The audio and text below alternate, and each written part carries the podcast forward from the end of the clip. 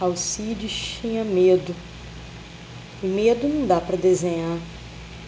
Era um nervoso sem cara nem endereço, às vezes na garganta, um minuto depois nas mãos, outras vezes gelava os pés, que não paravam quietos.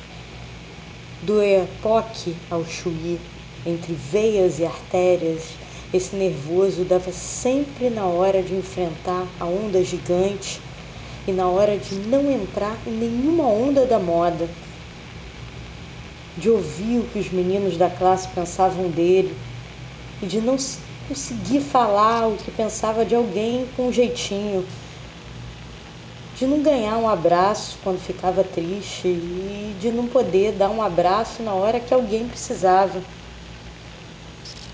de não entenderem o que ele estava sentindo nem conseguia entender o que sentiam por ele, de não ter com quem conversar na festa e de ter alguém para conversar que ele perguntasse coisas íntimas e o deixasse com as bochechas coradas. Alcide tinha era coisa demais por dentro e não dividia. Pensava sozinho, falava sozinho, comia sozinho de tão sozinho, falava era com ele mesmo. Daí, por medo de procurar o outro e também nunca ser procurado, bolava na cabeça as suas possíveis falas e o que o outro faria, responderia, calaria, sentiria.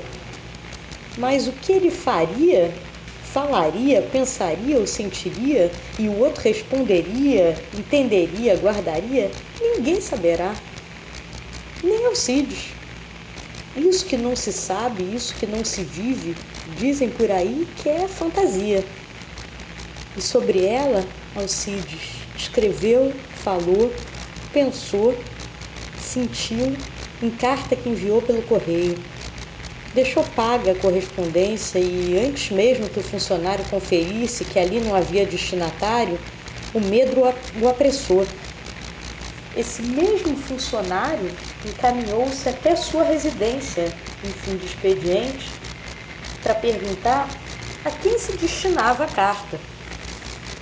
Confessou ter lido e se encontrado no personagem do medo, mas ali não teve medo de dizer que havia lido e perguntou, mesmo com medo, se poderia obter uma cópia da correspondência.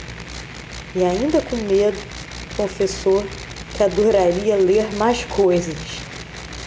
Era a primeira vez que Alcides não teve medo de perguntar o nome de alguém. De posse do nome do fã, pediu-lhe um minuto. Foi até a mesa de cabeceira e preencheu sem medo a posição de destinatário.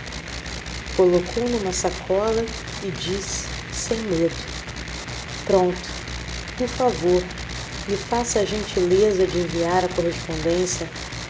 O funcionário agradeceu e pegou a estrada. No dia seguinte, abriu a sacola e um destinatário leu seu nome. Sorriu, sem medo. Esse foi o destinatário do nosso podcast Estado Crônico, em que a gente transforma a crônica da pandemia em crônica com verso e arte. Quanto tempo você não escreve uma carta para alguém?